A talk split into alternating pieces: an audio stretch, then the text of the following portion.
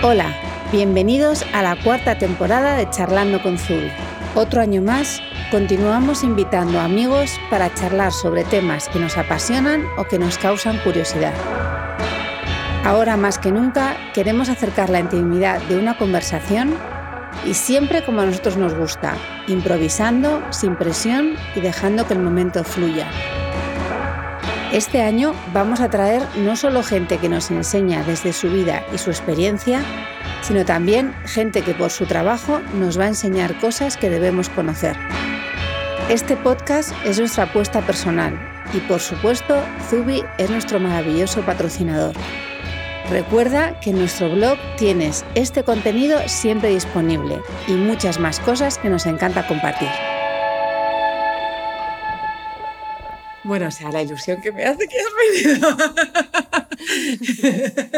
Eh, bienvenida, Angélica Das. Hola. Te cortes ahora. Somos lo peor. O sea, las amigas las guardamos para, o sea, cuatro temporadas para traerla, porque eh, aparte de que viajas un montón, eh, te teníamos aquí guardada. cuándo podías venir. La culpa es un poco de la cuarentena que me hizo quedar aquí, pero también un poco porque de verdad que no me gusta dar entrevistas, ¿sabes? ¿Qué, ¿Qué, tanto tengo que hablar? ¿sabes? Ya tengo casi todo hablado.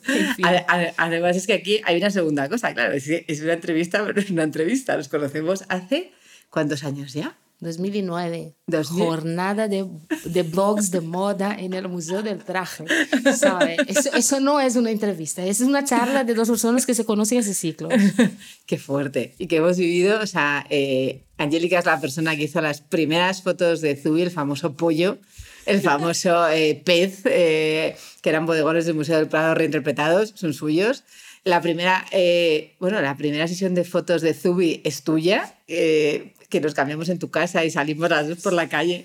Bien, en huertas y montamos el, o sea, todo el chiringuito en mi salón, la ropa y en la habitación, toda una locura. Además, todas de colorines, que era lo que se llevaba entonces, porque era muy street style. Entonces iba yo con, con unos pantalones morados eh, unos Y capas y capas, y cinturón y pulsera. Y cada vez que salíamos a la calle poníamos más cosas, como si fuese un árbol de Navidad. Sí. Estamos igualitas, ¿eh? Sí, no hemos cambiado nada. Pues nada, eh, Angélica, como podéis notar por su acento, eh, viene del otro lado del Atlántico, eh, es, es, brasileña, es, eh, bueno, no solamente iba a decir es fotógrafa, pero es muchas más cosas y sobre todo es la, la mente, el alma detrás de Humanae, un proyecto que aquí en Zuy hemos visto crecer. Posamos para las primeras fotos de, de Humanae toda la familia y, que es un proyecto precioso, es un proyecto que no deja de crecer y de dejar a la gente sin palabras en el mundo entero, en el mundo entero además. O sea, ya has dado la vuelta al mundo del proyecto y que, y que sigue creciendo en muchas direcciones gracias a, a, a ti. Entonces, eh, bueno, vamos a abordar Humana, vamos a abordar un montón de cosas, pero vamos a empezar preguntándote, eh, ¿de dónde vienes? a ver, sabe, o sea, definiciones y etiquetas que me pondría yo a mí misma. Yo soy Angélica, uh, soy brasileña, nací en Río de Janeiro. Um, sí, uh, soy fotógrafa, creo que por el oficio que he elegido, ejercer ahora, pero ya fui muchas cosas en mi vida. Mm. Soy diseñadora de vestuario, soy diseñadora de moda, soy escenógrafa, soy mecánica industrial. Esa me encanta. Hice un bachillerato técnico en mecánica no sé, me gusta mucho el fútbol y comer. Soy, la, soy el odio eh, profundo, la materialización del odio profundo de mis amigas que siempre me están preguntando dónde va todo esto que come. Es cierto, acaba de servirse tres eh, sobres de azúcar en su café y yo tengo una Coca-Cola cero encima de la mesa. No sé, ¿Qué más quieres saber? a, mí me encanta lo de eh, esa parte en, Brasil en la que eh, tú te dedicas a la moda. Eh, que además es una de las cosas que para mí, o sea, eres una de las personas con más estilo que conozco. O sea, vayas donde vayas, se te ve a la legua y no es por el pelo. O sea, no es por el pelo, lo sabes. Y, y, tienes, claro, un bagaje artístico que luego te hace llevarlo a todo lo que tienes en tu vida, porque además tú ves todo bonito. A mí es una cosa que me impacta, o sea, eres elegancia. en todo lo que haces. Dios mío, a venir su podcast muy a menudo para subirme la autoestima, pero sí, como buena taurina necesito estar cercada de belleza. Sí. ¿Qué, ¿Qué, diferencias ves así más? O sea, tú eh, llevas viviendo en España ya, eh, ¿cuántos años van ya? Desde 2005, que fue cuando vine por primera vez. Sí. ¿Ves muchas diferencias entre España y Brasil? Sí, claro. O sea, en el fondo, en el fondo hay un montón de diferencias y un montón de semejanzas a la vez. ¿Los trajes de baño son más pequeños en Brasil? ¿Qué estereotipos? ¿Qué estereotipos? Yo soy conocida por ser la Imelda Marcos del mayor, del bañador, ¿sabe? Porque siempre uso piezas enteras, ¿sabe? Pues, eh, como en todos los lugares, o sea, hay de todo en la viña del Señor, ¿sabe? Obviamente cada uno con su background personal, ¿no? Su nacionalidad, todo lo que hace parte de su identidad y de sus herencias culturales, eh, pero eh, cada uno creo que, que construye su identidad, ¿no? Es curioso cuando piensas, cuando me preguntas esto, y ahí voy a saltar un poco de lo que me has preguntado, que ha sido muy específico y a la vez muy genérico, que eran diferencias entre eh, España y, y, Brasil. ¿O lo que más te gusta en ambos lados? Creo que lo que yo hago con mi propia identidad es que hubo un momento que yo lo que entendía es que exactamente por tener una identidad compleja y estar entre ahí y aquí, siempre haber vivido entre dos mundos, uh, que yo era como un árbol que no tenía raíces, hasta el momento que lo que yo entendí es lo que yo era es como son las montañas, que se van formando con capas y capas y capas más. Sí. Entonces, yo creo que la base de mi montaña eh, es ser brasileña. Eh, lo que me define como brasileña, eh, no estoy muy claro de lo que es, pero puedo intuir que, que puede ser um, algo de extroversión, um, que es un estereotipo. Bailas muy bien. También el baile. Hay algunos estereotipos que yo cumplo como brasileña, hay que decir claramente. Entonces, eh, sí que bailo muy bien, sí que me encanta el fútbol. Uh, cantar no canto bien, eso sí canto como un gato, ¿sabe? Tengo que hacer unas buenas clases de canto. Siempre que me voy al karaoke y, y la gente espera que yo, pues yo qué sé, ¿sabe? Cante como Whitney Houston y yo empiezo a can cantar como Camela y como un gato, la gente tiene ganas de salir corriendo, ¿no? Entonces, eh, eh, lo que creo es esto, ¿no? Yo soy una montaña, eh, la base de esa montaña es lo que viví en Brasil y son mis colores, mis sabores, mi educación, mis referencias. Uh, después yo tengo una otra parte de esa montaña que es muy grande, porque yo siempre digo que soy madrioca, ¿no? No puedo negar eh, eh, lo, de, lo, madrileña que soy y, y, las cosas que me conectan con esa ciudad que he elegido vivir. Sí. Uh, pero creo que hay muchas otras capas que van entrando en juego por cada lugar que voy, ¿no? Hay una parte mía que es, eh, es muy estadounidense, Uh -huh. eh, en que aprendí de la cultura, tengo gente que amo eh, allí y que lo voy sumando a todos los lugares que voy viajando. Yo siempre digo, ¿no? Eh, tal vez una, o sea, algo que he traído de China eh, que ahora es parte de mi vida, ¿no? Un hábito o, o que he cogido en uno de mis viajes que, que ahora es parte esencial de mi vida, ¿no? Si me preguntas eh, cuál es mi bebida favorita, yo te voy a decir que es el mezcal. Y eso me conecta profundamente con un Día de los Muertos que yo pasé ahí y pasé en Oaxaca, ¿sabe? Entonces todas esas cosas mm. eh, se van construyendo eh, como parte de mi identidad, ¿no? Entonces soy brasileña, sí, soy uh, madrileña, sí, y soy un montón de, de otras cosas. Entonces tener que definirme como uno es complicado. Sí, es muy complicado. Bueno, para todos es complicado. Al final, lo bonito es ir, eh, es no definirnos. O sea, eh, cuando se supone, con esa querida Katia, que conocemos ambas además, cuando empiezas a ahondar en ti misma, de repente ves que definirte es súper complicado. O sea, al final tenemos tantísimas capas diferentes, tanto que vamos como metiendo, eh, momentos en la vida, además en las que cambiamos, eh, momentos decisivos, que de repente te das cuenta y es súper bonito que definirte es súper difícil. Y la verdad es que eh, para mí es cuando es, es, es la parte más guay. Y- Cuando definirte es difícil, es como por fin lo he conseguido. Pero Katia, que es amiga nuestra en común, sé que, eh, que ha estado hablando contigo y tocó Sí. una de las preguntas, porque creo que tu pregunta inicial era exactamente sobre mi infancia, ¿no? La, la diferencia que yo, que yo eh, vía entre la infancia de un lugar y, y Sí. otro, ¿no? Y yo me quedé pensando mucho en esto, eh, sobre qué significaba ser un niño en Brasil eh, y, en, y- en España, ¿no? O lo que había de igual y diferente.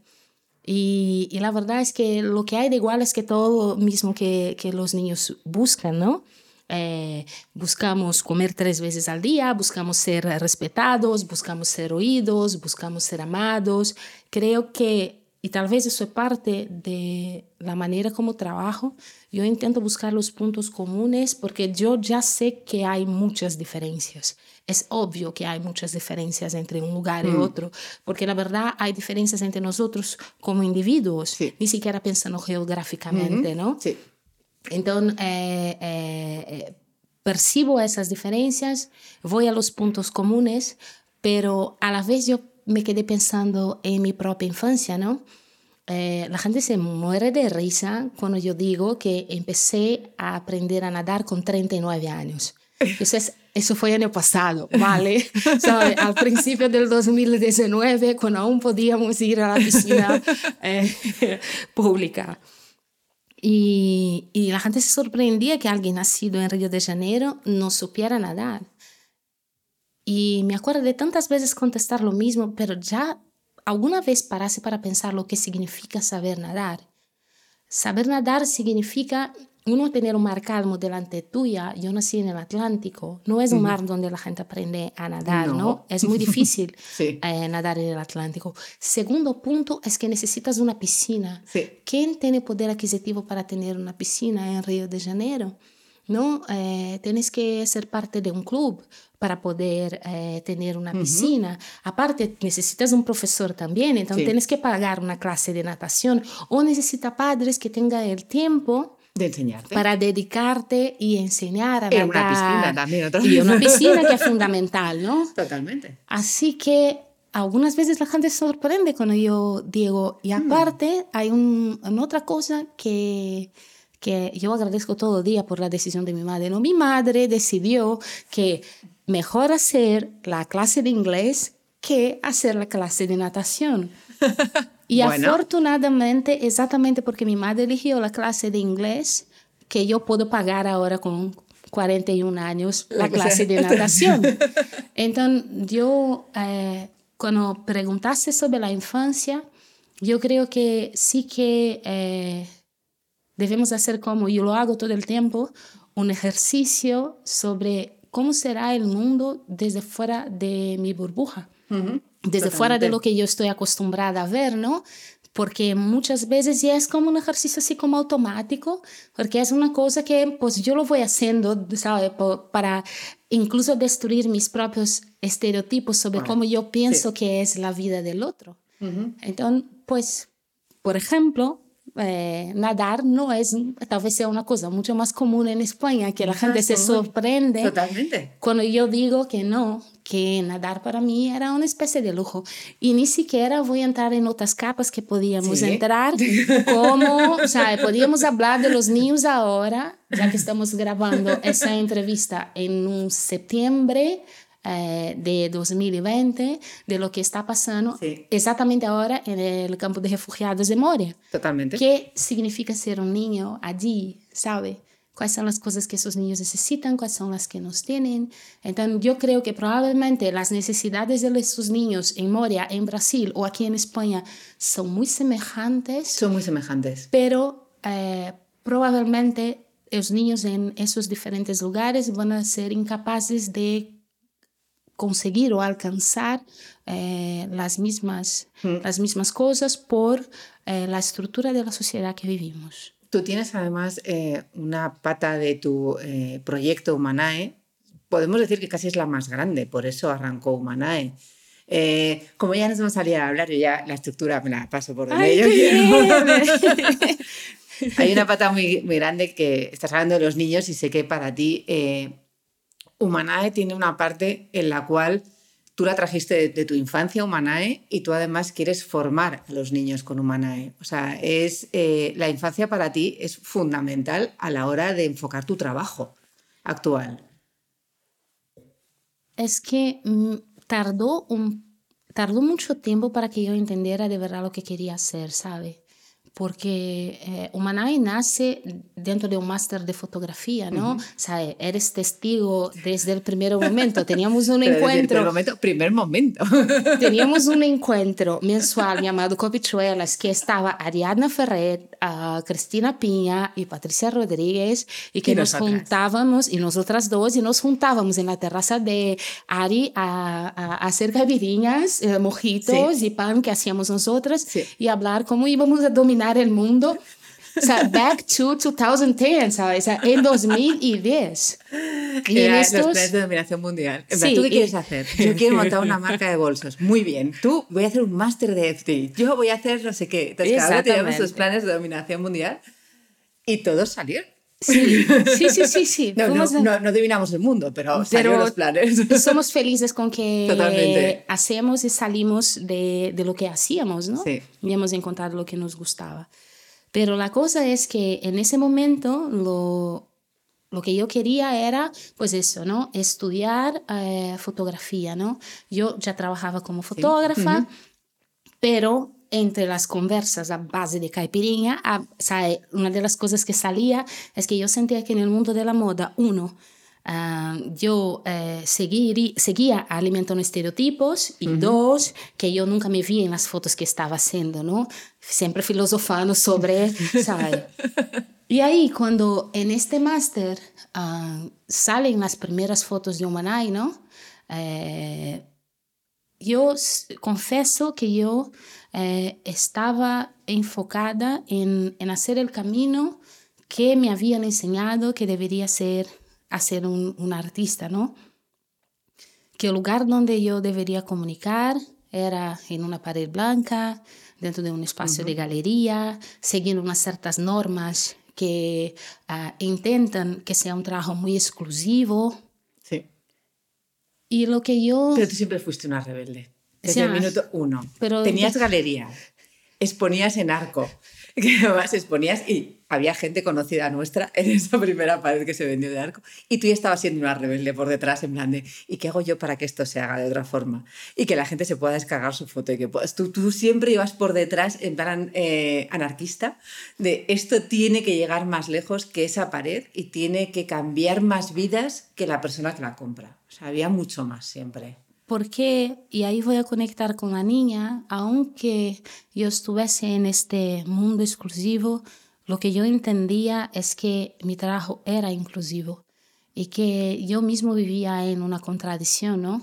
Entonces tú hablas sobre esos momentos claves de vida y esas cosas. Por ejemplo, ese fue un momento clave donde yo estaba reflexionando mucho sobre qué quería ser yo y conectando con, con las razones de por qué hice ese trabajo es que, y conectando con esta infancia y acordándome de esto y intentando ser inclusiva, yo fui descubriendo eh, que Humana era un work in progress, no solo porque yo eh, estaba haciendo más imágenes, pero porque yo era la primera que cambiaba. Porque durante el proceso yo era la que iba aprendiendo de las gentes, de, de la gente que yo iba tratando y de las conversas que, eh, yo, había tenen, eh, que yo tenía, ¿no? Entonces me acuerdo de esa primera eh, gran exposición, la primera individual que ganó eh, premio de fotografía, que en el fondo, en el fondo, yo seguía sin ver nadie que se parecía a mí, que entraba en este lugar. Mm. Y yo pensaba, ¿a quién estoy sirviendo? Eh, con quién yo estoy conectando con esta foto. Sí que tengo que decir que fue una exposición muy disruptiva, ¿no? Y aparte, después que ganó el premio y se fue televisión española allí, aquello se llenó de absolutamente todo tipo de público, pero aún así, aún yo sentía que Había no. una barrera, era una galería de arte que, no. que, siempre... Exactamente. Y, y, afortunadamente ese mismo año yo tuve la oportunidad de exponer en la calle en Brasil. Mm, y fue la primera vez que yo expuse en la calle. Y ahí, uh, después de eh, estar ahí en la calle y mirar eh, cómo la gente interactuaba con las imágenes, lo que la gente decía, las conversaciones que generaba y nadie tenía ni idea de que era yo que había hecho esas fotos, eh, yo pensé, uff, eso se parece mucho más a lo que eh, yo tengo ganas de hacer. Y despacio yo fui descubriendo que a la persona que me encantaría haber hecho ese trabajo es a mí misma, pero a mí misma cuando tenía 6, 7 años de edad. Entonces, dándome cuenta de que yo lo que quiero es servir a mí misma, ¿sabe? Hacer un trabajo que conecte con esa persona de 6, 7 años que no sabía gestionar eh, cómo le deshumanizaban, cómo le odiaban por cosas que ella misma no entendía, cómo hablar con sus compañeros en clase, cómo explicarles cómo sentía y con la ayuda también de un montón de profesoras que entraron en contacto conmigo, que eso es fundamental. Mm. Eh, entonces encontré en ese espacio de educación eh, el espacio donde puedo materializar que hago algún cambio. Eh, puedo ver algún resultado de las conversaciones que provoco, porque en el fondo, en el fondo, alguien puede ver mi exposición, alguien puede ver la talk y vamos a hablar de esto, eh, y está muy bien, pero cuando una profesora hace un taller inspirado en mi trabajo, eh, nosotros siempre mandamos formularios de feedback para preguntar cómo fue. Y la profesora me contesta, en mi clase ya no eh, se habla de lápiz de color carne, y si alguien habla, los otros compañeros son los que corrigen. O eh, los chistes sobre las nacionalidades diferentes en clase ya no pasan más eh, eh, porque saben que dañan a sus compañeros.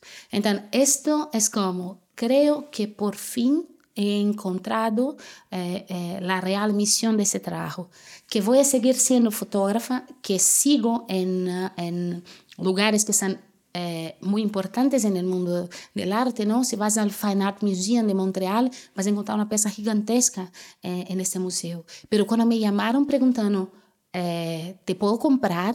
Yo he dicho, creo que podemos hacer mucho más que tengas solo una pieza en tu almacén.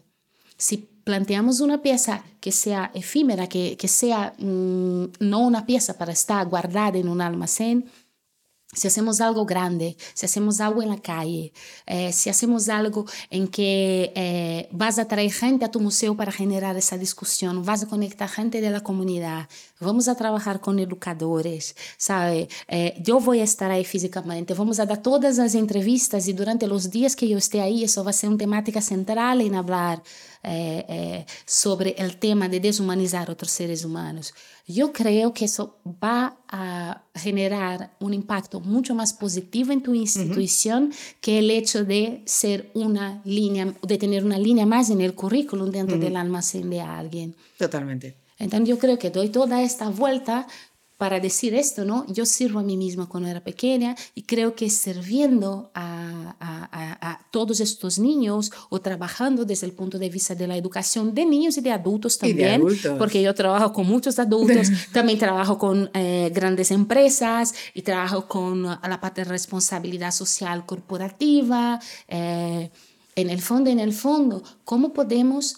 Eh, repensar la narrativa, cómo podemos repensar el diálogo, cómo podemos dar herramientas a niños que eh, eh, puedan eh, aprender lo que significa blanco y negro, porque eso es algo que se enseña a un niño, aprender de dónde han venido esas narrativas y construir una narrativa futura, ¿no? Mirando el pasado para ahora en el presente construir un futuro diferente. Además es emocionante porque los niños, que yo he estado presente en uno de tus talleres que hiciste en Cuenca, que me fui ahí porque tenía que ver eso, es alucinante, es súper bonito. O sea, es súper bonito porque ellos empiezan a mezclar y para ellos no, no hay colores. Es para, empieza, me parezco, no me parezco, pero les da igual, se puede parecer el de al lado o el de allí y hay veces que, que, son verdes. y había uno que estaba haciendo como un verde y yo le decía, ¿pero tú, tú, crees que eres de este? Sí, dije, oye, si está tan seguro, yo no digo nada. O sea, clarísimamente. O sea, es que da igual. O sea, si yo me veo verde, soy verde. O sea, es como e-, esa libertad que nosotros perdemos de mayores, por eso tu labor educacional en niños, lo, lo que les estás ahorrando es un montón de, de, de, años de luego plantearse un montón de cosas. Claro, luego imagino que sus padres también eh, fliparán con esto porque tú recibirás, además, me imagino, unos testimonios de todo esto de profesores, de alumnos, de padres, de, de, de, de caerte de espaldas, me imagino. O sea... A ver, yo um, siempre argumento eso, ¿no? Y hay una expresión en inglés para eso, el color blind, ¿sabe? Nadie no es que no ve colores. Ojo, eso es una gran mentira. Todo el sí. mundo ve colores si no eres daltónico o ciego. Todos nosotros vemos colores. Mm. El problema es en los adjetivos negativos que tenemos asociados a un color o a mm. otro mm.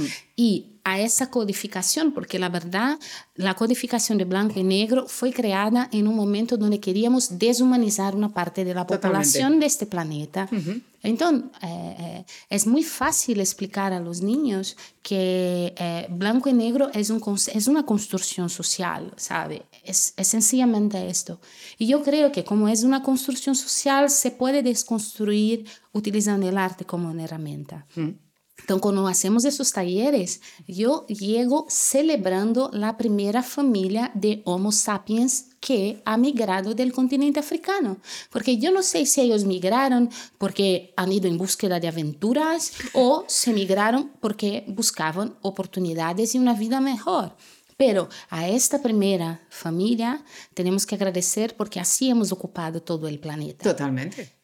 La cuna de la vida está en África. Así que, como estamos celebrando esta familia y así los niños ven los colores primarios y piensan, ¿cómo voy a ser mi color piel? Yo empiezo a describir y digo así, pues mezclamos el rojo con el verde y lo que hacemos es un marrón.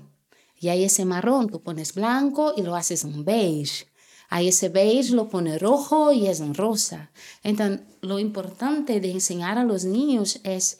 Eh, estamos hechos del mismo material, ¿sabe? Aquí todos los colores de esa clase salen de la misma base, del mismo material, con los mismos elementos, pero cada uno de los que van a, de los colores que van a salir son colores que son únicos, ¿no? Mm. El que pertenece a ti. Entonces, yo creo que ese es un valor fundamental eh, cuando hablamos eh, de intentar no deshumanizar el otro. Entonces, la primera cosa que reconoces, y es algo que intento en muchas cosas en mi trabajo, es buscar los puntos en común. Mm. Entonces, para estos niños queda claro que ellos han hecho los colores con el mismo material, que es del mismo lugar y que es lo mismo que funciona a nosotros como especie. Mm, ¿Sabes? Somos 99.9% idénticos, aunque el resultado sea único y diferente para cada uno. Hay una cosa que creo que vas a tener que hacer también acorde con todo esto, es un diccionario porque eh, hay muchísimas palabras que, desconocemos a la hora de hablar de muchísimas cosas y que, y que debemos conocer, pero son palabras que a lo mejor no hemos oído eh, en todo este tiempo. O sea, eh, hablar de otra persona que estás deshumanizando porque estás diciendo algo negativo es como, es cierto. O sea, hay cosas, hay términos y hay explicaciones que vamos aprendiendo con los años y tú también estás haciendo una gran labor en eso a raíz de esas entrevistas. Es que yo soy un work in progress, baby. Yo mismo me voy cambiando. Yo me acuerdo, ¿sabes? O sea, ya, ¿sabes? Mm, obviamente, ¿sabes? deshumanizar es una palabra que es parte de mi vocabulario todos los días y yo insisto. En el momento que decimos que una mujer tiene que cobrar menos que un hombre, la estamos deshumanizando. Claro, la estamos diciendo no es, que vale claro, menos y sí. por eso no puede cobrar lo mismo. Claro. Cuando estamos diciendo un inmigrante como yo soy, que yo no puedo tener los mismos derechos que un autóctono, uh, yo lo estoy deshumanizando. Yo Totalmente. estoy diciendo que es menos humano, que merece menos. Y de ahí tú puedes seguir amplificando, amplificando y pensar literalmente. Yo utilizo como ejemplo ¿no? diferentes momentos en nuestra historia que hemos deshumanizado. Si, si fuésemos una botella, la botella queda vacía que es exactamente lo que ha pasado durante los 500 años de tráfico de seres humanos sí. desde el continente africano, o lo que pasó en el holocausto, o lo que está pasando ahora en Moria, hmm. ¿sabe? Eh, eh, eh, entonces, mm, sí que es un, un, un ejercicio pero que yo también voy aprendiendo, ¿sabe? Mira, yo me peleo tanto para no decir norteamericano y decir estadounidense, ¿sabe? Porque es que americanos somos muchos y norteamericano, el norte de América no es solo Estados Unidos. No. Entonces, yo hago ejercicios así. O, por ejemplo, um, Yo aprendí eh, cuando estuve en México que por Dios, yo defino, me definía o definía parte de mí como indígena. ¿Sabe? Y aparte me quedo peleando en los dos idiomas, en el portugués en el castellano, en los tres, en el inglés. Y me han corregido de una manera, pero impecable, ¿sabe? Los pueblos originales de América, ¿sabe? Y es verdad, son los pueblos originales de América.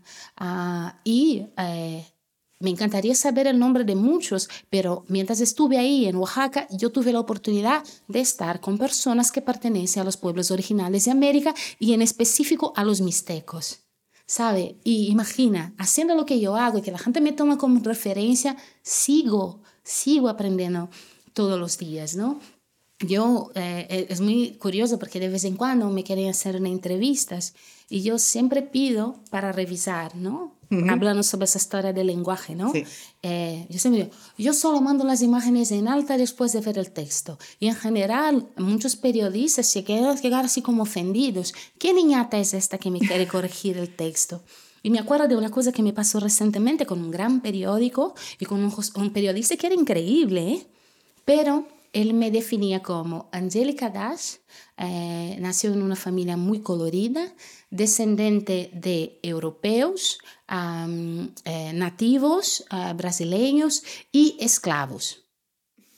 Y ahí yo le pregunté, ¿no? Vi el texto y ahí le ofrecí la opción, ¿no? De, mira, creo que si quieres hablar sobre las etnias que hacen parte de quien soy, uh, debería tratar las tres de la misma manera porque no has puesto adjetivos en los europeos ni en los nativos, pero cuando quisiste hablar sobre mi origen africano, de cómo soy afrodescendente, me dijo descendiente de esclavos. Ojo, yo estoy extremadamente orgullosa de ser descendente, no de esclavos, de seres humanos del continente africano esclavizados o uh, de africanos uh, que uh, fueron esclavizados. ¿Sabe? Es que no son esclavos es que, ¿sabe? Fueran esclavizados, ¿no? Son palabras que, ¿sabe? En inglés, por ejemplo, eso está mucho más entrenado, ¿no? ¿Sabe? Tú no hablas como un, un Afro, African American eh, eh, como eh, slave. Hablas de enslaved, ¿sabe? Porque es exactamente eso, ¿no? Entonces, es exactamente hacer el ejercicio de parar para pensar cómo estás definiendo otro ser humano y cómo está etiquetando. Pero lo que querías decir es que yo soy orgullosamente afrodescendente. Aparte, siempre, eso es una cosa personal, cada uno hace lo que quiere, ¿no? Yo no me uh, refiero a mí misma como negra. ¿Sabe? Yo digo afrodescendente porque creo y estoy siempre en una celebración y, y, un momento de prestar honor a mis ancestros. Entonces, cuando yo digo que soy afrodescendente, yo estoy diciendo que yo estoy haciendo honor ¿no? a mis ancestros que se han quedado en el continente africano, a mis ancestros que sí cruzaron el Atlántico en barco, a los que murieron por el camino y a los que llegaron a Brasil, a mis ancestros que sí estuvieron en una situación de esclavitud, a mis ancestros que salieron de la situación de la eh, esclavitud, todos ellos de origen africano, pero también a los afrodescendentes como mi madre, que es profesora de literatura. Pero también celebro al portugués de la familia, porque el portugués de la familia nació en el continente africano, porque mi bisabuelo es de Cabo Verde. Y salió de Cabo Verde y tiene un marrón oscuro precioso y atravesó el Atlántico y fue a montar su negocio en Brasil.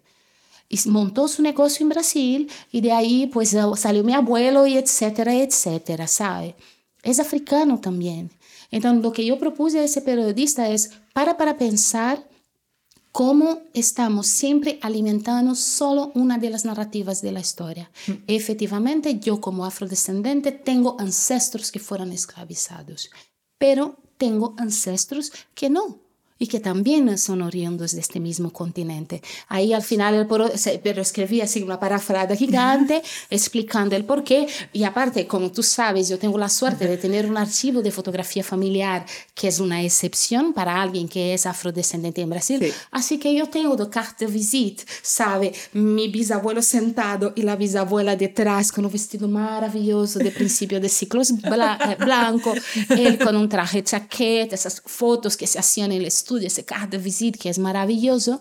Entonces le mandé la foto para que veas eh, eh, eh, cuál era la narrativa que él Sí. estaba contando y qué única era, ¿no? Claro. Y ahí fue, ahí él me escribió, ay Angélica, gracias. Y yo le he dicho, en el fondo, en el fondo, la única manera que podemos eh, eh, cambiar la historia, cambiar la narrativa, acrescentar otros puntos de vista, es si oyes a quien vive en esta narrativa, ¿sabes? ¿Qué vuelta doy? Yo hablo demasiado. No, Ese no. podcast va a ser muy largo. Para algo son los podcasts. Es lo que tenemos. Más como no tenemos a Elena aquí, que es la que me va cortando, ya esto va a durar lo que tenga que durar. Vamos, Ay, Dios o sea, mío. Tenemos un lujo de tener ahí a Angélica, o sea, solamente os digo eso. Angélica, el proyecto Humana que vimos crecer y que fue un proyecto fin de carrera, realmente, tú presentabas como tu dossier fin de carrera que era Humanae, eh, se extendió muy rápido como la pólvora, por lo menos entre la gente que yo conocía, obviamente. Sabemos todos que eh, hacíamos la ola como artista y de repente recibes una llamada de, de TED, de las charlas TED famosas que la gente ve como con mucha necesidad en, en redes sociales y en todas partes, y recibes una llamada de TED para que hagas una charla aquí en Madrid. ¿Te cambió la vida esa charla? Ver, esa charla de TED, de TEDx Madrid, yo siempre voy a dar las gracias y es un honor. La verdad, todo está conectado. Eh, me llamaron para TEDx Madrid am, porque yo gané la exposición eh, de mejor exposición en Foto España en 2013. Fue ahí que conocieron mi trabajo. Y la cosa es que uno nunca, nunca sabe, ¿no? Yo, yo, yo hice esa charla que, esa- de verdad, cada vez que veo esa charla tengo ganas de salir. Por favor, no la googleen, no la vean. Para mí, esa charla... ¿Cómo aún- que no? Eh, Para mí es horrible. Y tú estabas ahí en la platea, pero yo siempre Yo digo, estaba, Dios mío, qué yo estaba en mal hablaba". abajo llorando. Yo, yo cada vez Era ahora emocionante. lo miro para atrás y digo, Dios mío, ¿cómo he podido hablar tan mal y ese acento No. y, y, y tartamudeo? Pero anyway, la cosa es que... Está todo el mundo llorando como una magdalena. todo, todo TEDx Madrid estaba llorando. Y Gracias Antonella por haberme encontrado Javi. Ah, pero la cosa es que esa charla fue muy conocida como dentro de lo que es todo el universo TED, como cómo contar una idea muy poderosa en, en muy poco tiempo, ¿no? Entonces, aunque yo hablaba en, en castellano, sí que o sea, mucha gente de la comunidad eh, eh, vio esa charla. Y fue a través de esa pequeña charla de 2013 que me invitan para dar una grande en 2016.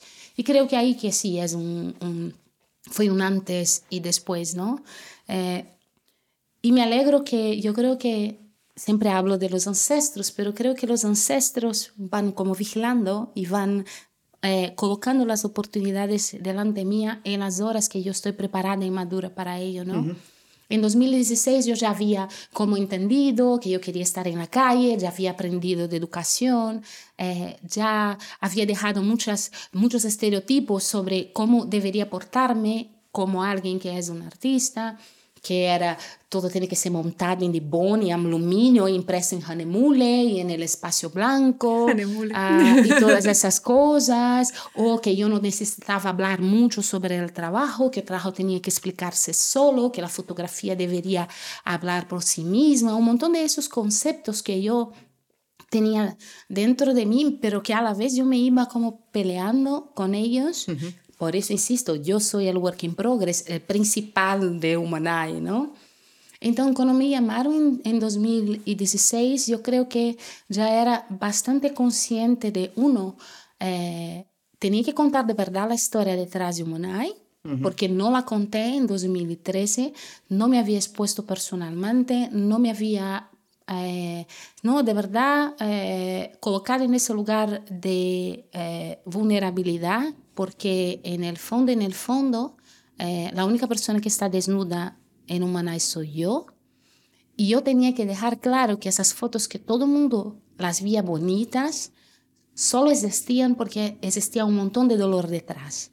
Dolor que yo no tengo la necesidad de hablar sobre todos los detalles de este dolor, eh, pero que tiene que quedar clarísimo que solo existe ese trabajo porque hubo mucho dolor eh, y mucho sufrimiento eh, eh, durante años para que él existiese. Y me acuerdo de, de pensar en esta oportunidad como y voy a usar una metáfora un poco fea. da igual. Poco, poco pésimamente correcta, ¿sabe? Muy fea, pero yo pensaba, no puedo ir con la metralleta. Tengo que ser un francotirador, ¿sabe? Solo tengo un disparo y lo tengo que acertar.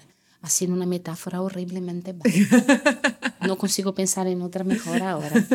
Pero lo que yo pensaba era esto, ¿no? Solo voy a tener una oportunidad y lo tengo que hacer bien. Entonces me acuerdo que uh, me concentré mucho en esa tarea. Tuve 20 días solo para preparar la talk, porque cuando me llamaron yo estaba en Brasil y, no, y estaba con mi familia. Uh, y puse toda mi energía en intentar contar esa historia desde el lugar que yo ya vivía. Porque en 2016 yo ya estaba viviendo desde el lugar del amor. Mm. Yo ya había visto, ya había estado en contacto con muchos niños, ya había hablado con muchas profesoras. Entonces, yo te tengo que decir que durante todos esos años yo he pasado por muchos, muchas fases, ¿sabe? Por muchos momentos. Y efectivamente, cuando yo estaba eh, haciendo esa talk, yo estaba en ese momento de amor. Porque había encontrado, ¿no? Yo creo que cuando hablas sobre temas como estos, uh, eh, sobre tu propio dolor, tu propia identidad, estás muy solo, ¿no? Yo tenía una sensación de soledad cada vez que yo era discriminada, cada vez que yo era deshumanizada, te quedas como una sensación de soledad. Y creo que una de las cosas más importantes que me ha dado Manai fue esa sensación de colectivo, fue sentir que me estaba eh, acompañada. Entonces eso fue muy, muy, muy, muy, muy importante en esta talk. Porque ahí, sabe, yo digo, mm, yo no sé con cuántos, están, está casi con 3 millones de visitas, ¿no? Sí. Uh, sabe, piensa en 3 millones de personas que han parado 11 minutos para oír mi historia. ¿Sabe? Y algunas de esas personas lo vieron de manera colectiva, ¿sabe? Y algunas pues no han visto porque vieron ahí uh, en persona, ¿sabe? Tres millones de personas me han oído, han oído hablar mm. de mis padres, de mi familia, de mi infancia, de mis maltratos, de cómo he dejado esto. Reconociendo el pasado, yo en el presente he decidido mirar al futuro. Bueno, os dejaremos el enlace, por supuesto, a TikTok a la buena. Eh, no, no la que llore como una magdalena. Eh, os dejaremos el enlace para que la podáis escuchar y, bueno, os recomiendo escucharla, francamente. O sea, es precioso. Digo, aquí podríamos haber traído a Angélica a hablar de cuéntanos qué es humana, pero como, no, no os voy a contar qué es humana. Ella os va a contar cosas mejores y luego ya veis la charla y enteráis de lo que es humana. Y luego, o sea, esta TikTok a ti te lleva, bueno, para empezar, eres eh, persona TED, eh, eres una de esas personas elegidas por TED como personas para cambiar el mundo. Eh, gracias a ellos has hecho además un montón de cosas, has vivido en, Nueva York además, en, la residencia, y luego además tu trabajo, imagino que en ese momento eh, creció, creció en, en difusión, porque tú siempre has seguido haciendo lo mismo. Y yo recuerdo una foto que a mí me impresionó, que es cuando tus fotos estaban en el foro de Davos la entrada del foro de Davos era Humanae. Y Trump tuvo que pasar por delante. No, no, me acuerdo si Trump estaba este año. Él tiene un color especial. No sé si Trump estuvo este año, pero me acuerdo perfectamente de cuando me invitaron para ser cultural leader en el, en el World Economic Forum en Davos, que la verdad ellos tienen un mote muy especial que es para uh, uh, responsible responsible and responsive leadership. Entonces, es, es, ellos de verdad piensan que la cultura tiene, tiene, tiene este papel, ¿no? Ah, y, y, cuando me llaman, y, y, la verdad se quedaron con dudas, ¿no? Y vamos a colocar la pieza dentro.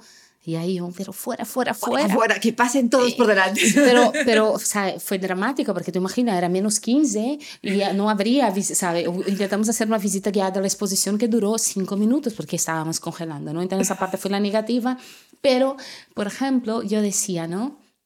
En la época me acuerdo de sí, de Theresa May. uh, y, y estábamos en el pre-Brexit y, y con toda la, la, temática sí. de migración que el uh -huh. Brexit conlleva. No, que eso además decían que los inmigrantes habían llegado a quitarse el trabajo, exacto, a que eran los ciudadanos segundos tenían que ir. Y yo, yo lo que decía es, mira, mmm, yo no sé si eh, Theresa May va a estar de acuerdo o no conmigo, pero para poder entrar en este pabellón, ella va a tener que pasar por mis fotos, ¿sabe? Y mi esperanza es que, y es por eso que me gustan las, las ah, exposiciones en la calle, es poner, conectar eh, exactamente con quien yo jamás tendría la oportunidad de hablar, ¿no? Entonces, yo me acuerdo de eso y tengo anécdotas sobre eso, fue muy divertido porque tradicionalmente eh, eh, se hace la retransmisión de los telediarios exactamente en esta entrada, donde es toda gris, con las banderitas, y, y, se hace así la retransmisión. Pero este año no era solo la pared gris, estaba lleno de retratos y la gente reconocía. Entonces me acuerdo de tener amigos en Brasil, tía, acabo de ver tu abuela en el telediario, ¿sabe? En la foto, o un amigo mío danés, ¿sabe? Que trabaja en la ONU, ¿sabe? Angélica, eh, mi primera ministra estaba hablando y tus fotos estaba en el fondo, ¿no? Claro. Y yo creo que este, eso es parte del diálogo importante, ¿no? Mm. Es fundamental hablar con nuestros niños para crear una narrativa para el futuro, pero estar en, la, en, la, en Habitat 3, que es el encuentro de la ONU para hablar sobre el futuro de las ciudades, que fue en Quito, o eh, estar en el World Economic Forum en Davos es fundamental porque no hay cambio si no presionamos nuestros líderes para que ese cambio exista, ¿no? Entonces yo creo que una de las cosas bonitas que pasa con Humanay es que soy capaz, somos todos nosotros capaz de generar esa conversación en diferentes lugares y para diferentes públicos, ah, pensando que vamos a poder cambiar una narrativa en el futuro. Eh, este 2020 que ha saltado todo por los aires, de repente eh, todos tus viajes, te has quedado en Madrid, eh, pero la educación continúa. O sea, al final lo bueno de, tu trabajo es que es mucho más allá del arte, es un trabajo educacional y Internet nos lleva mucho más lejos ahora. O sea, de repente tu charla, tus cosas, tu tal.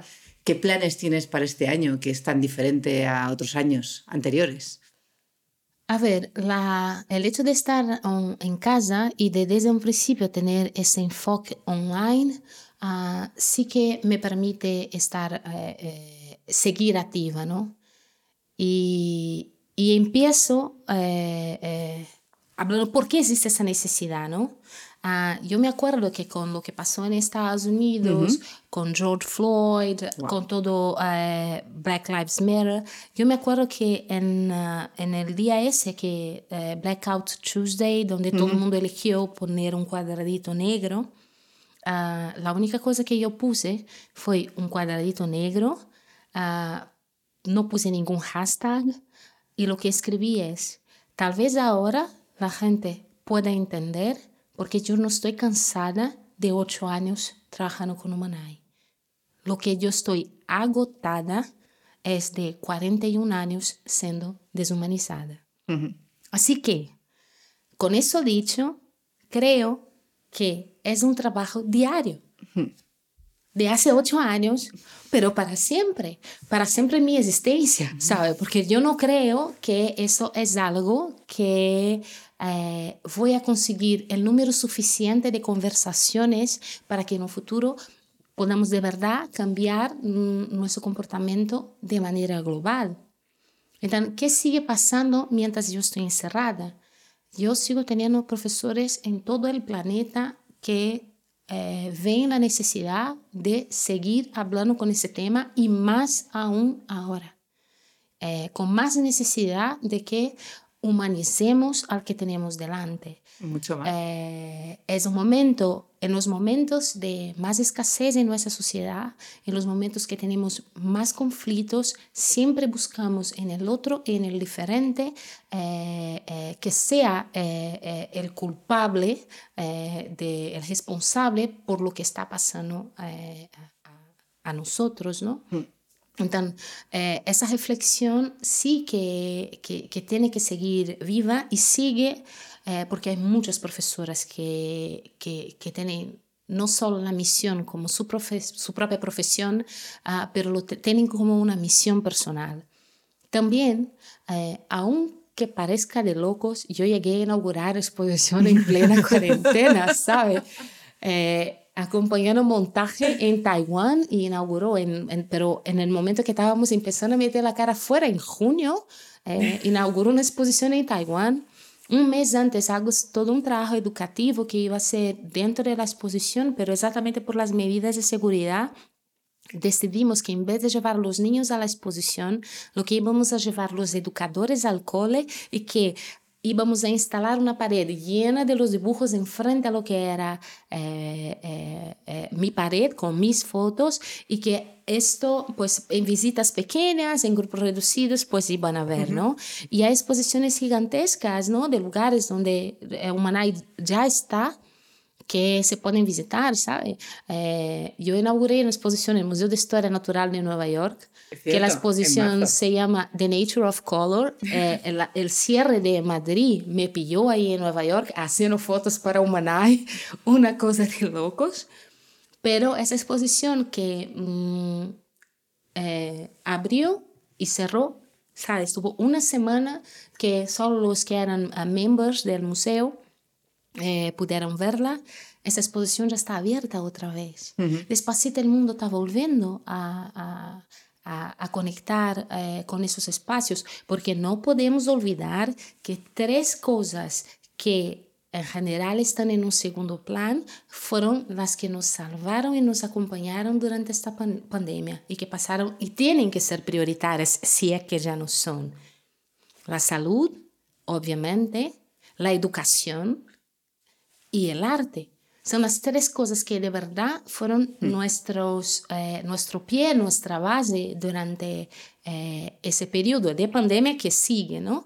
Entonces, algunos de los museos que he trabajado sí que están abiertos otra vez y es muy curioso ver a la gente haciendo selfie ahora con la mascarilla o cosas así, ¿sabes?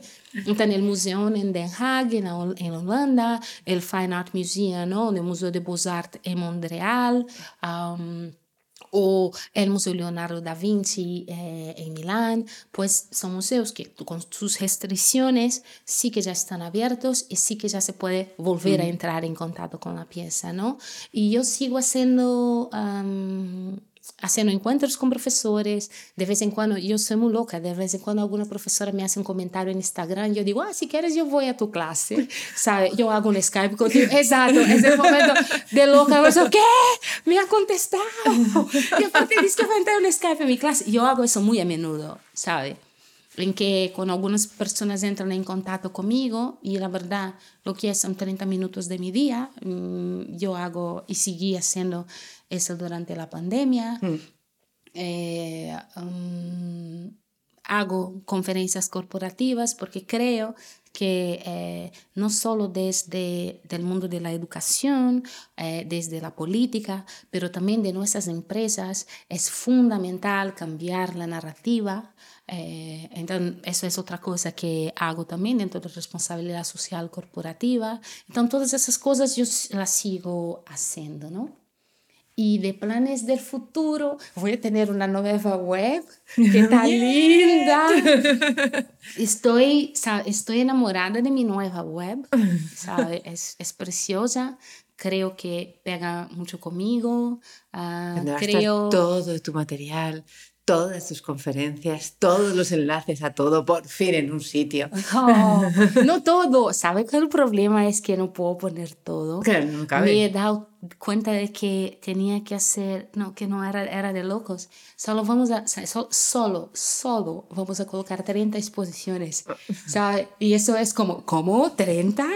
Pues solo vamos a colocar 30 y el objetivo de esta web es no solo enseñar eh, los proyectos, porque no es solo Manay, yo creo que hablo, tengo en diferentes proyectos, aunque no, que la gente no los interprete de la misma manera, para mí todos ellos han servido para hablar sobre mi propia identidad y han servido al público o a la gente que estaba trabajando, tiene un objetivo de servir a alguien eh, todo lo que eh, yo hago y han servido a esas personas.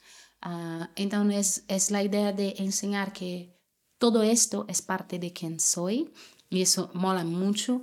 Eh, hablar sobre mis tres identidades, porque la gente quiere definirme como una cosa, eres fotógrafa. Bueno, yo mmm, voy saltando de una cosa a otra todo el tiempo. Soy fotógrafa, soy educadora, soy speaker eh, y creo que todo eso es parte de mí. Eso también mm. eh, va a estar en la web. Y en las exposiciones he enseñado mucho de, de, lo que va por dentro, eh, como eh, la arquitecta que trabaja conmigo, cómo planeamos, cómo montamos las exposiciones, pero hay fotos de los... La arquitecta que trabaja contigo, que también es muy conocida para todo nuestro público, que es Ana Cubas. Pero eh, es claro, los proyectos que hacemos juntos, ¿sabe? De cómo muchas de las exposiciones eh, de Humanay salen del lugar de juego y la gente no sabe esto, ¿sabe? El último proyecto que hicimos juntos, uh, eh, me dejaban por primera vez colgar cosas del techo. Y yo le decía, mira, yo no puedo, y siempre hablo, en Humanay, yo no puedo invitar, eh, crear una máquina del tiempo donde la gente vuelva al momento que han creado esos estereotipos, que en general es la infancia, ¿no? Cuando aprende quién es el otro y a quién temer. Pero puedo crear un, un espacio que sea playful, sabe? Que sea lúdico y que hagas que reconectes, porque en algún momento vas a ser tú tonto y vas a jugar con esas mm. piezas que nacieron del dolor, ¿no? Y Ana es muy buena para hacer eso. Entonces, en esta, por ejemplo, nos acordamos de los módulos esos de cuando eres bebé, que tienen las cosas colgadas encima tuya, ¿sabes? Sí. Y al final hemos, entonces ella es maravillosa porque sigue el juego de mis eh, eh, locuras, ¿no? Y todo ese proceso con fotos incluso de los obreros que están montando las cosas va a estar, porque una de las cosas que es fundamental para mí es que todo lo que yo hago es parte de una construcción colectiva. Aunque yo sea la mente detrás, eso solo existe porque hay un, un montón de capas eh, y un montón de personas que lo han ayudado a construir. ¿Crees que este año, ya de última pregunta, y pasamos al cuestionario, eh, ¿crees que este año que pues, has hablado de Black Lives Matter, eh, ¿crees que este año de verdad va a abarcar una diferencia en la humanización de la gente?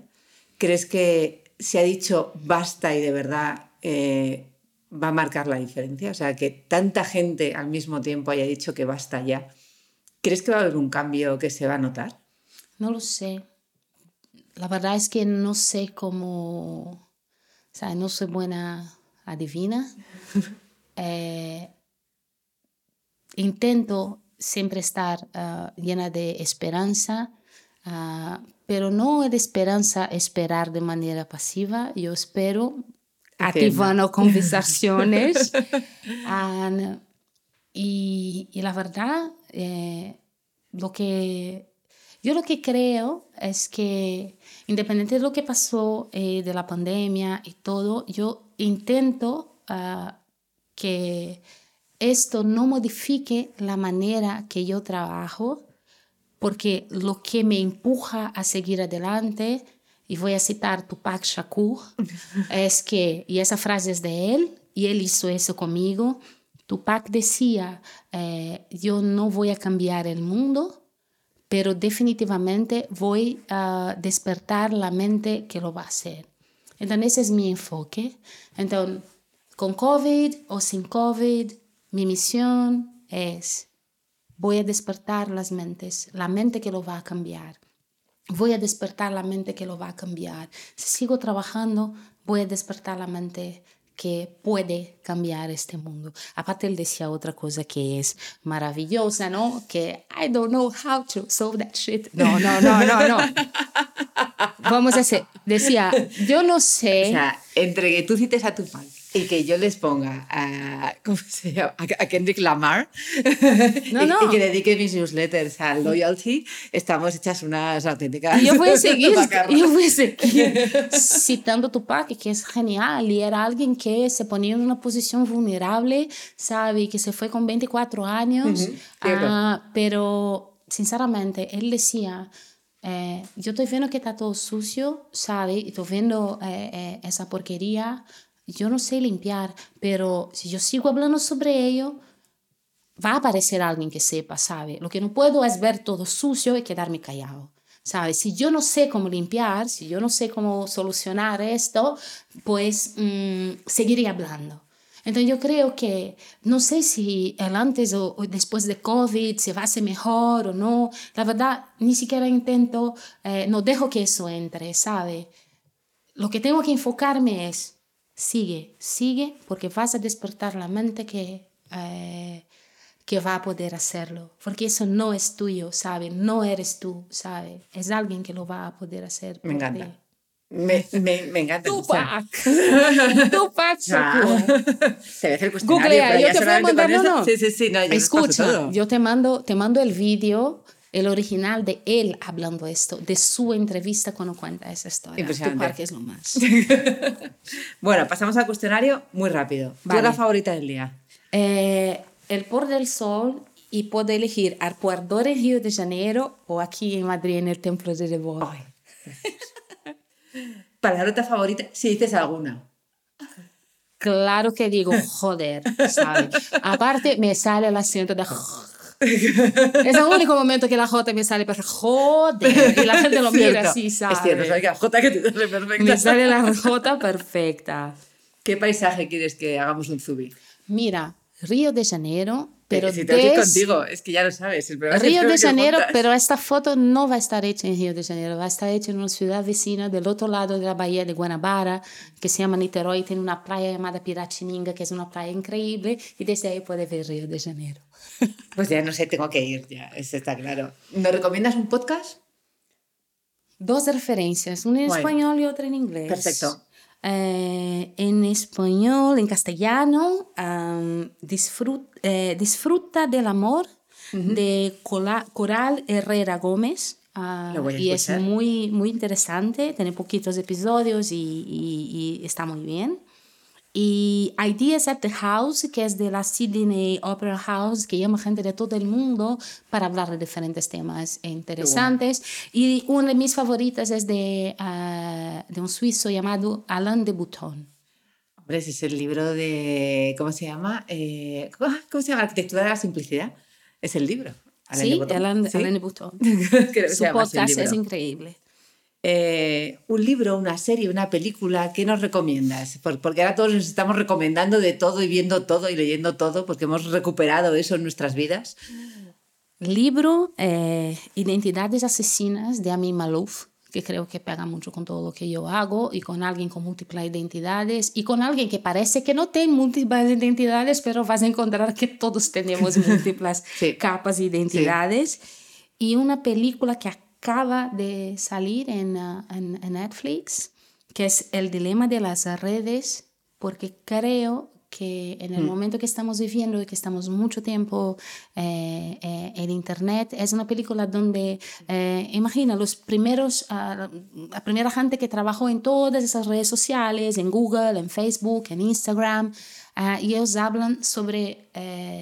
cómo crearan y que no pensaban dónde eso iba a llegar. Y haciendo un pequeño spoiler, eh, ellos hablaban que cuando crearon el botón de me gusta, lo que querían era esparcir Claro. amor y positividad por el planeta. Igualito. Pero que el tío que creó el botón de me gusta no pensaba que adolescentes se iban a suicidar porque no tenían suficiente fuerte. me gustas. Entonces, de verdad que lo recomiendo porque estamos mucho, mucho tiempo ahora conectados y ah, hay que ser consciente cuando Totalmente. está conectado. E insisto, toda película tiene un director detrás y quiere enseñarnos una parte de la narrativa y una visión sobre la historia. Entonces yo soy muy desconfiada de absolutamente todo lo que veo, yo sé que es la visión de esa persona y yo hago mis filtros y mis criterios conforme mis valores para llegar a los hábitos o las cosas que quiero dentro o fuera de mi vida. Eh, ¿Un negocio o restaurante al que apoyar ahora? Algo para comprar, ahora que estemos todos de... Hay que apoyar al pequeño comercio, hay que apoyar a los que están cerca. ¿A quién hay que apoyar? Aparte de Zubi, claro. Bueno, comprar en Zubi, comprar en Zubi, comprar en Zubi. No, pero más gente. Pero que aparte de más. comprar en Subi, puedes ir a cenar en Menomale. Menomale es un restaurante italiano llevado por tres chicos italianos maravillosos. Ah, está en calle San Bernardo, no me acuerdo el número Lo exacto. Eh, Y yo viví en Sicilia y siempre digo que en el periodo ese que viví en Sicilia, cuando quiero acordarme de esos sabores, olores maravillosos que yo probé ahí en Gibelina, en, en el medio de la nada, yo me voy a Menomale. Entonces, me encanta la comida italiana, que no me gusta. Eh, sí, sí, sí. Entonces me gusta Menomale. Y para... Eh, ¿Y para ahora comprar? para ropa... Uh -huh voy a dar una referencia nueva que yo, sabe, de verdad, yo estoy enamorada de la idea. Eh, Pollo y Piña, uh, que son unas chicas que venden unas camisetas eh, eh, increíbles, XXL, sabe, con el objetivo de luchar Humanizar. contra la gordofobia y humanizar a mujeres que no entran en esos cánones irrealistas que tenemos de cómo tiene que ser un cuerpo mm. eh, humano, ¿no? Entonces, de verdad es que me flipan uh, uh, las chicas de Pollo y Piña y yo estoy preparada para comprar mi camiseta. Eh, eh, se ha liado la gorda, ¿sabes? y, y, y voy monísima con la camiseta, seguro. Y para terminar, siempre preguntamos lo mismo. ¿A quién te gustaría escuchar por aquí? Mm. Ahí verás cuando me vas a sorprender. No, no, no. Es que yo creo que no quiero a quién. Lo que quiero es oír más acentos. Hecho. Quiero gente con más acento como yo tengo acento. Es que es curioso, es algo que no nos damos cuenta. Porque al final, eh, a nuestro alrededor, dependiendo en el mundo en el que te dices, no, no, si yo no. Si yo conozco a mucha gente con muchos acentos, conoces a cuatro, a lo mejor, o a diez, pero que no te das cuenta. O sea, cuando de verdad eh, haces el plan de, no es verdad pero no es ni, ni aposta ni una aposta, y es algo que falta. Hay que, como bien dices, y los acentos, eh, pues eso, gente con visiones diferentes de sitios mu mucho más lejanos, además, y que vienen y que van, eh, enriquece más. Mira, yo soy alguien que reconoce que está en una posición de privilegio, aunque pertenezca y tenga muchas etiquetas de minorías, ¿Sí? porque soy afrodescendente, soy migrante, soy mujer, pero yo reconozco que tengo un montón de privilegios, ¿sabes? Uh -huh. Y uno de los grandes privilegios que tengo es ser oída. Entonces yo creo que todos nosotros podemos hacer un pequeño esfuerzo para intentar dar un poquito de voz a, algunas personas que no son oídas. Y voy a insistir en una palabra que usamos mucho, una expresión que usamos mucho de personas que no tienen voz. Sí, todas tienen voz, es otra cosa, ¿sabe? Oh, ese, ese, colectivo es... que no tiene voz. Ellos micro. tienen voz, ¿sabe? Como todo mundo en ese planeta tiene voz. La cosa es que no son oídas. Entonces, ¿cómo podemos generar en nuestra sociedad eh, más espacios para que voces que no son oídas puedan ser amplificadas? Yo creo que aquí tiene uno. Uh -huh. Hecho, apuntado. Hemos terminado, no te crees ni tú. ya muerta de miedo y todo. Ya está. Hemos terminado. Eh, muchísimas gracias por venir. O sea, eh, no sabes cómo te agradezco, ya lo sabes. Eh, no solamente por el apoyo brutal que siempre ha sido para Zubi desde las copichuelas, desde mucho antes, y el ejemplo que siempre nos has dado de un montón de cosas, lo que nos has enseñado y lo que nos está enseñando ahora. Ya sabes que adoramos Humanae y te adoramos a ti. Así que bueno, puedes venir cuando quieras. voy a repetir, voy a repetir. El próximo podemos hablar de fútbol, de más voy- Netflix voy- a tener que y más de fútbol. otras cosas. De Netflix lo que quieras, de fútbol me pillas. Eso es un estereotipo también, ¿eh? Ay, pero ¿por qué? A mí me encanta el fútbol. Muchísimas gracias. Nada, un placer. Muchas gracias por habernos elegido de nuevo para pasar un rato de tu tiempo. Para nosotras también ha sido un placer enorme pasarlo contigo. El equipo del podcast de Zubi, capitaneado por Elena y por mí, con Sergio en sonido, esperamos haber estado a la altura. La música de este podcast es un regalo de Lulatón, nuestros compositores de jingles favoritos que desde Japón nos acompañan desde el primer día. Si te ha gustado y crees que le puede gustar a otros, compártelo. No hay nada mejor que recibir un regalo porque alguien se acuerda de ti. Tenéis todos nuestros podcasts en nuestro blog, iTunes, Spotify y otras plataformas. Gracias de nuevo por estar aquí. Nos vemos muy pronto.